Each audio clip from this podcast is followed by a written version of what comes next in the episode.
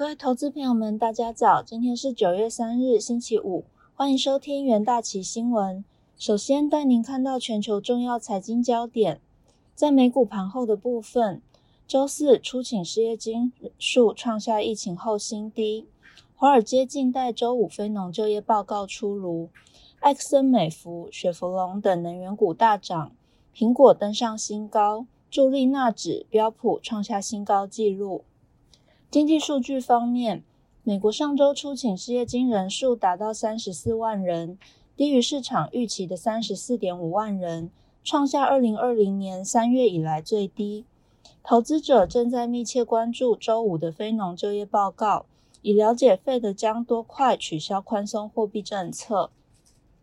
亚特兰大联储总裁波斯提克表示，费德将让经济持续运行。直到看到了通膨的迹象，才会改变利率政策。震惊消息方面，艾达飓风席卷美东，横扫纽奥良和路易斯安那州地区的海岸。周三，纽约、纽泽西州宣布紧急状态。从马里兰州到纽约，目前艾达造成至少二十六人死亡。美国安全和环境执法局表示，由于艾达飓风来袭。美国已关闭九十三点五五 percent 的墨西哥湾石油产能和九十一点二九 percent 的天然气产能。美国总统拜登宣布，他已指示美国能源部长动用所有工具，包括战备储油，以保持飓风过后的能源供应。美国能源部与埃克森美孚进行战备储油交易，释放约一百五十万桶原油。疫情方面，全球确诊数已飙破二点一八亿例，死亡数突破四百五十四万例。美国累计确诊超过三千九百四十九万例，累计死亡数超过六十三点九万。印度累计确诊超过三千两百八十五万例，巴西累计确诊两千零八十万例。企业消息方面，苹果上涨零点七五 percent。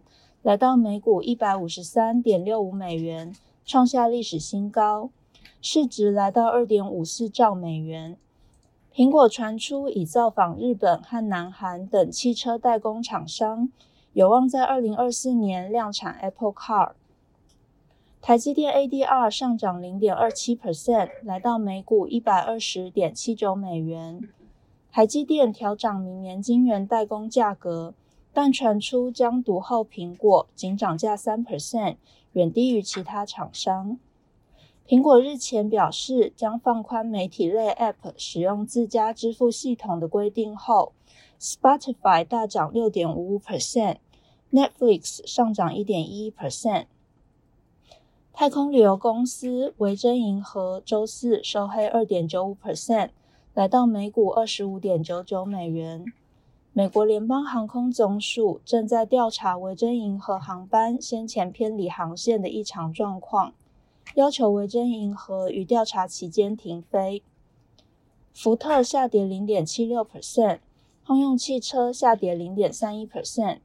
根据汽车数据公司 Motor Intelligence 最新数据显示，福特八月美国新车销量年降约三十三 percent。通用汽车销量年降约三十九 percent，主要受到全球晶片供应短缺的影响。阿里巴巴下跌零点七二 percent，来到每股一百七十二美元。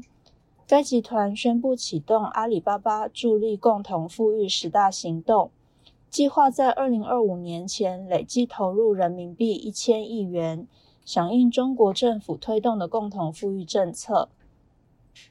国际汇市的部分，美元走软。此前发布的就业数据强劲，而欧元对美元维持在一个月高位的附近。此前欧洲央行决策者的谈话令通膨担忧仍是市场的焦点。美国上周初请失业金人数下降，裁员人数降至二十四年来最低。然而，最近几周新冠病例不断上升，威胁到经济复苏。使费的无法撤走其大规模的刺激计划。追踪美元对六种主要货币走势的 ICE 美元指数下跌零点三零三 percent，报九十二点二二九点。欧元对美元上涨零点三一 percent，来到一点一八七四美元。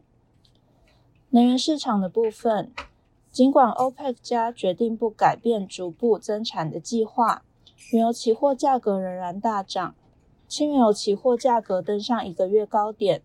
主要受到近期数据显示美国原油库存大降的影响。OPEC 加周三宣布将坚持执行七月达成的计划，即自八月起每月增加四十万桶的日原油产量。十月轻原油期货价格上涨一点四美元，或两 percent，收在每桶六十九点九九美元。十一月布兰特原油期货上涨一点四四美元，或两 percent，收在每桶七十三点零三美元。投资人可以留意轻原油期货与选择权的布局。金属的部分，黄金期货价格连续两日收低，即使美元和公债值利率小幅下降，也未能提供黄金支撑力，因为投资者关注今晚将公布的八月就业数据。以确定 Fed 和黄金的前行方向。非农数据可能为本月稍晚的 Fed 会议奠定基础。市场高度期待 Fed 可能会收紧非收紧流动性。十二月黄金期货价格下跌四点五美元，或近零点三 percent，收每盎司一千八百一十一点五美元。投资人也可以留意黄金期货与选择权布局。接下来进入三分钟听股期。首先看到合金期货，合金下半年八寸重参客户开始进行换约，由于半导体晶圆代工产能满载，有利于有利于新晶圆的出货，因此预估合金报价可逐月上扬，下半年营收成长幅度仍可维持双位数。合金第二季毛利率达三十二 percent，除了受惠产产品组合。上海厂和郑州厂已达经济规模，下半年可望维持高营运动能。半导体市场持续供不应求，带动细晶圆需求成长，合金产能维持满载。起价于昨日盘中一度向上拉升，但因获利了结卖压浮现，中场反跌二点九七 percent，收上影线黑 K 棒。再看到智源期货。由于联电持续扩充十二寸二十八纳米制程，预计未来两到三年智源逐渐量产的新案，将以二十八纳米以下制程为主，也渴望提振毛利率进一步成长。